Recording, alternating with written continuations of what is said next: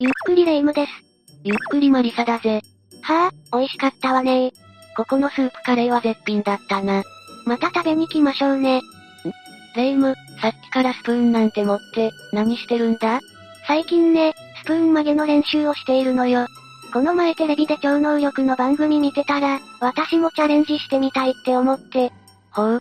それで、スプーン曲げか。だけど、念を送ってるんだけど、なかなか曲がらないのよ。その超能力者は、念で曲げてるって言ったのかそうよ。集中して、念を送ってるんですって。スプーン曲げは、科学的に証明されているマジックだぜ。てこの原理って聞いたことあるだろ嘘、まさか超能力じゃないの残念ながら、超能力ではないな。だが、綺麗に曲げるように見せるテクニックは必要だと思うぜ。そうだったのね。もう、超能力信じてたのに。だが、この世の中には科学的に分かっていないこともたくさんある。そうだ。今回は、科学では解明できないミステリー現象について解説してやろう。あら、それいいわね。本当にあった不思議な現象を、今回は5つ用意している。もちろん、ランキング形式で解説していくぜ。ワクワクするわ。では、早速始めていこう。最初の第5位は、妖怪だ。妖怪だなんて、漫画とかに出てくるやつよね本当にいるの妖怪の中でも特に有名なのは、座敷わらしだな。座敷わらしって、妖怪だったんだ。確か、子供のお化けよね座敷わらしは、東北地方の岩手県に多く出没する妖怪でな。霊夢の言う通り、子供の妖怪だ。家に座敷わらしが住み着けば、その家に富をもたらし、さらに、その姿を見れば、たちまち幸運がやってくる、などと言われている。すごい、神様みたいね。姿は、その家によって異なるそうだが、おかっぱで、着物を身につけた、5、6歳の男女らしい。でも、座敷わらしなんて本当に見れるのかしら岩手県では、座敷わらしが出没する旅館がいくつかあるんだ。有名なのは、緑風荘や菅原別館だな。ええ座敷わらしの出る旅館なんてあるんだ。ちなみに、私は緑風荘に泊まったことがあるぜ。マリサ、座敷わらし見たの座敷わらしの部屋には、たくさんのおもちゃが備えられている。そのおもちゃが勝手に動き出したのは見たな。勝手に動くの座敷わらしは、いたずら好きなんだ。髪を引っ張ったり、寝ている人を金縛りに合わせたり、ちょこちょこいたずらを仕掛けてくる。座敷わらしには会いたいけど、いたずらは怖いわね。姿は見えなくても、私みたいに勝手におもちゃが動くところを見たり、写真を撮ると、多くのオーブが写っていたりすることもあるぜ。泊まってみたいけど、そういう怪奇現象は嫌だわ。座敷わらしを見ると、男性は出世、女性は玉の腰になると言われているからな。怖いなんて気持ちより、みんな幸せを追い求める方が勝ってるんだ。座敷わらし旅館は、1年以上先まで、予約がびっしり埋まってるんだぜ。一年先それくらい、みんな座敷わらしに期待しているんだ。マリサは、玉の腰狙いで行ったの私は、出世だ。えっと、叶ったの私の人気は、座敷わらしのおかげかもしれないな。ええでも座敷わらしに会うだけで幸せをつかめるなら、泊まってみたくなったわ。次は第4位、不思議な心霊現象だ。やっぱり来たわね、心霊現象。心霊現象は科学では証明できないほど、各地で頻繁に起きている不思議な現象だよな。そうね。お化けに科学は勝てないわ。今回紹介する話は、心霊現象の他にも不可解な出来事が起こった。八甲田山について説明しよう。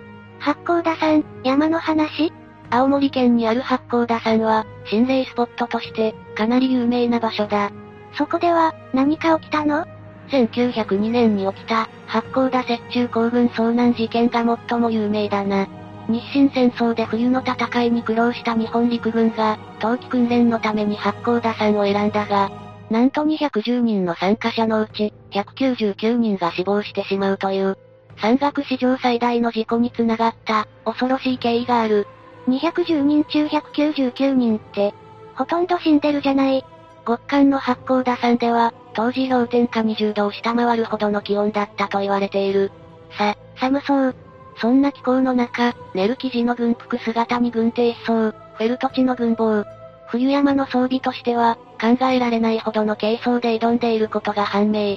足元に至っては、直旅と漢字機で乗り切っていたそうだぜ。それは、ひどすぎる装備ね。遺体を全て回収できないこともあってか、成仏できていない陸軍兵も多いらしい。未だに、行進する日本兵を見たという証言や、記念碑近くで写真を撮ると、原因不明の白い玉が映る、などという証言がある。 100年以上も前なのに成仏できていないのは、悲しいわね。そんな中2014年、青森県の消防通信指令室に一本の通報電話がかかってきたことがある。通報電話 ?119 番通報だ。場所を調べると、八甲田山付近にある別荘だということが判明。直ちに救急隊員が、その場所まで駆けつけたんだ。だが別荘に到着してみると、人の気配がまるでない。おかしいな、と思いつつも、119番通報した人が倒れているかもしれないからな。救急隊員は、窓ガラスを割って侵入を試みたんだ。通報した人、無事かしら。ところが、やはり人なんていない。それどころか、電話もそのまま使われた形跡がなかったんだ。ど、どういうこと確認しても、やはりこの家の電話から119番通報されていることは間違いなかったんだ。え、え。もしかして、日本兵の呪い最初はみんな、そう思ったそうだ。だが入念に調べていくと、こんな仮説が立てられるようになった。一つは、海外の回線を使った偽装通話だ。だが、これだとプッシュ式の電話しか通用しない。この家の電話はダイヤル式だったんだ。偽装電話するメリットもないわよね。そうだ。だから、この仮説はすぐ取り下げられた。もう一つは、風による仕業だ。別荘近くでは、最大瞬間風速16メートルもの強風が吹いていたそうだ。電話線が風に当たって、通話状態になったのではという話だ。風で通話状態になるんだ。ダイヤル式だと、通電と断線が番号ごとに繰り返される仕組みになっている。9という番号だと、9回分、通電と断線を限られた時間の中で行わなければならない。それって、理論上は可能なんだろうけど、本当に風のせいなのか、怪しくないああ、私も、そこは疑問だな。だが心霊物を信じない人は、強風説を唱えている人が多いんだそうだ。私は、日本兵の助けなんじゃないかと思うけどな。ここからがベスト3になるぜ。第3位は、田代峠のミステリーゾーンだ。ミステリーゾーンって、UFO じゃあるまいし。ミステリーゾーンは、日本だけじゃなく世界にも各地存在しているが、ここでは、田代峠の謎に迫って話を進めていこう。田代峠山形県と宮城県を結ぶ田代峠は、あらゆる噂が多い、曰く付きの場所だとして知られている。田代峠の奥地には、洞窟があると言われている。そこの洞窟で、不思議な現象に見舞われた人がいるんだ。1978年にその洞窟に入った T さんがこう証言している。山菜採りに出かけた T さんは、歩いているうちに洞窟の前にやってきたそうだ。すると突然、緑色のガスが噴き出したと思ったら、体が2メートルほど浮かび上がったんだ。体が浮くさらに洞窟を見つけた T さんが見たのは、いろんな金属が洞窟の中に張り付いていたことだ。どうやら、その洞窟には強力な磁力が働いていたらしい。そして、金星発動機52年型昭和19年三菱航空機株式会社というプレートも発見している。何それ危険を察知した T さんは、なんとか生還するも、後に原因不明の病で亡くなってしまった。その後1985年にも T さんと同じように S さんという人も、この洞窟に迷い込んでしまっている。S さんも謎の発光体やプレートを見ているが、さらに奥には、シルバー色の戦闘機らしき物体を確認している。洞窟の中に戦闘機があったってこと ?S さん曰く、あのロケット搭載戦闘機の収水に似ているそうだ。収水というのは、あの B29 を迎撃するために作られた戦闘機だ。だが、開発されて間もなく終戦を迎えてしまったため、お披露目されることはなかったと言われている。幻の戦闘機が、どうして洞窟に田代峠は、もともと旧日本兵が使用していた秘密工場があった場所なのではという噂がある。じゃあ、S さんはすごい場所を発見したってことじゃない。だが、この収水を発見した S さんは、その後消息を絶っており行方がわからないそうだ。何よ、それいい。他にも田代峠では、自衛隊機が墜落して一人亡くなっている。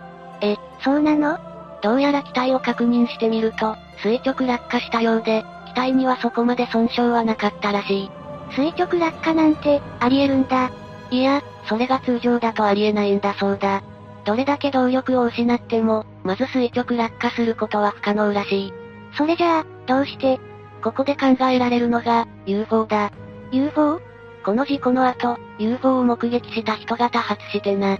この墜落事故も UFO の仕業なのではなどという憶測が出ているんだ。本当にいたらすごいことよ。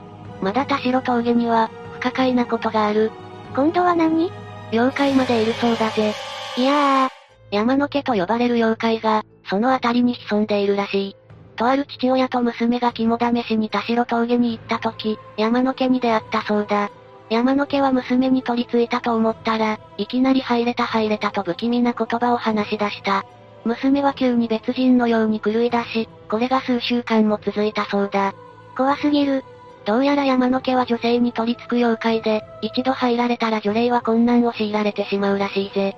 いろんな情報がたくさんありすぎて、追いつけないけど、ミステリーゾーンだというのは、どうやら本当のことみたいね。だから遊び半分に近づいてしまうと、危険を伴うことは承知しておいてくれ。命の保証はない。ってことね。続いて第2位は、予知能力だ。確かに予知能力って、科学では解明できないことよね。ああ。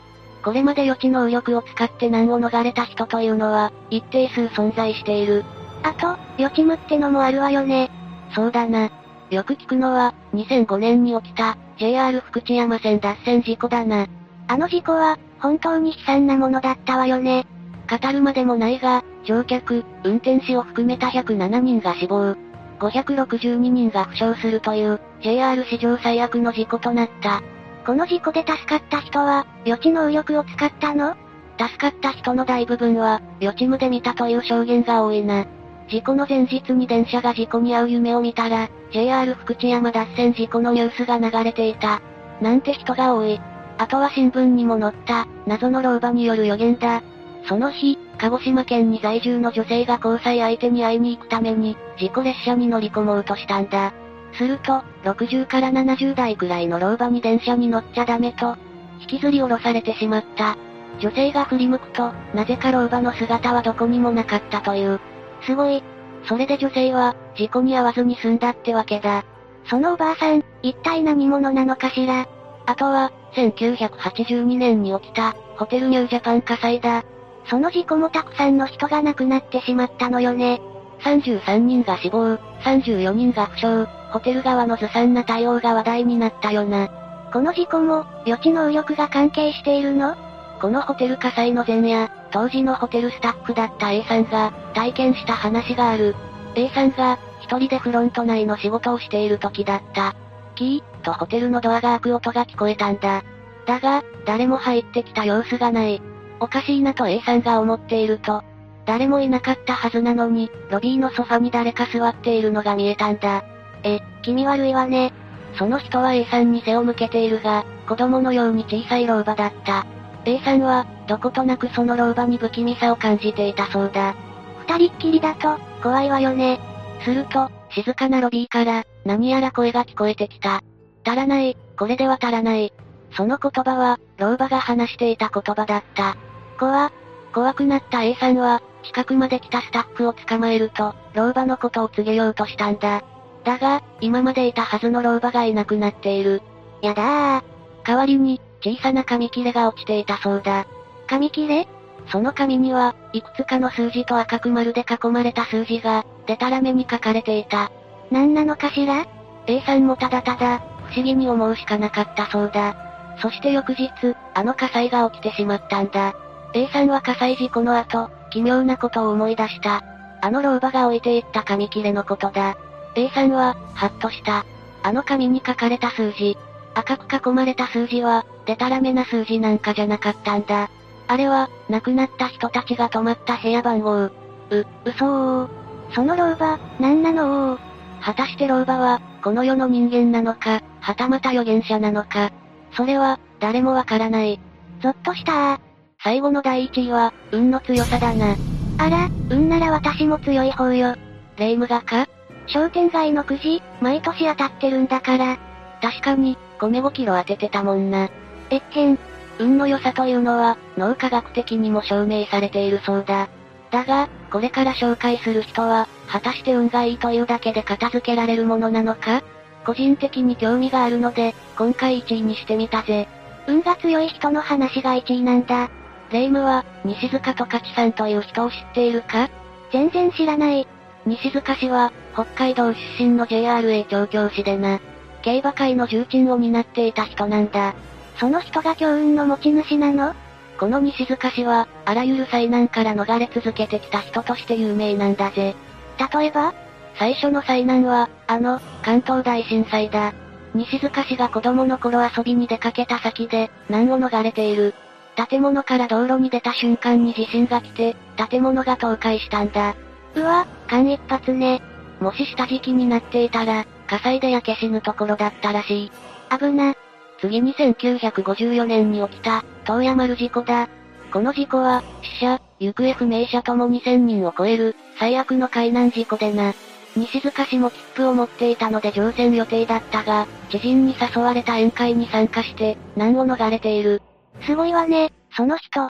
そして1971年に起きた、バンダイ号墜落事故。友人だった柏谷調教師と共に搭乗予定だったが、立ち寄った小料理屋でトラブルが発生。慌てて空港まで行ったものの、すでに西塚市のチケットはキャンセル待ちの人に渡ってしまったそうだ。西塚市は、そこで諦めて搭乗しなかったが、柏谷市はそのまま搭乗。そして墜落事故に巻き込まれてしまっている。な、なんてこと。そして先ほどの解説にも上がった、ホテルニュージャパン火災にも宿泊予定だったんだ。とんでもない強運の人ね。西塚市は9階に泊まる予定だったものの、知人と飲み歩いて部屋には帰らず、難を逃れたらしい。確か、9階の人たちが大勢亡くなったような。これは運が強いというか、何かに守られているとしか考えられないわね。だが、これまでのエピソードは、やや違っているらしい。え関東大震災以外のエピソード以外は、すべて、愛人の元にいたそうだぜ。な、何それまあ、難を逃れているのは本当だがな。だとしたら、その愛人さんが何か持っている人だったりして。そうかもしれないな。さて、解説は以上だな。この世の中には、不思議なことがたくさんあるのね。まだまだ、知らないことはたくさんあるだろうな。みんなの中にも、不思議な力を持っている人がいたりして。お、それは聞いてみたいな。たくさんコメントで教えてくれたら嬉しいわ。それでは、今回はここまでにしよう。最後までご視聴ありがとうございました。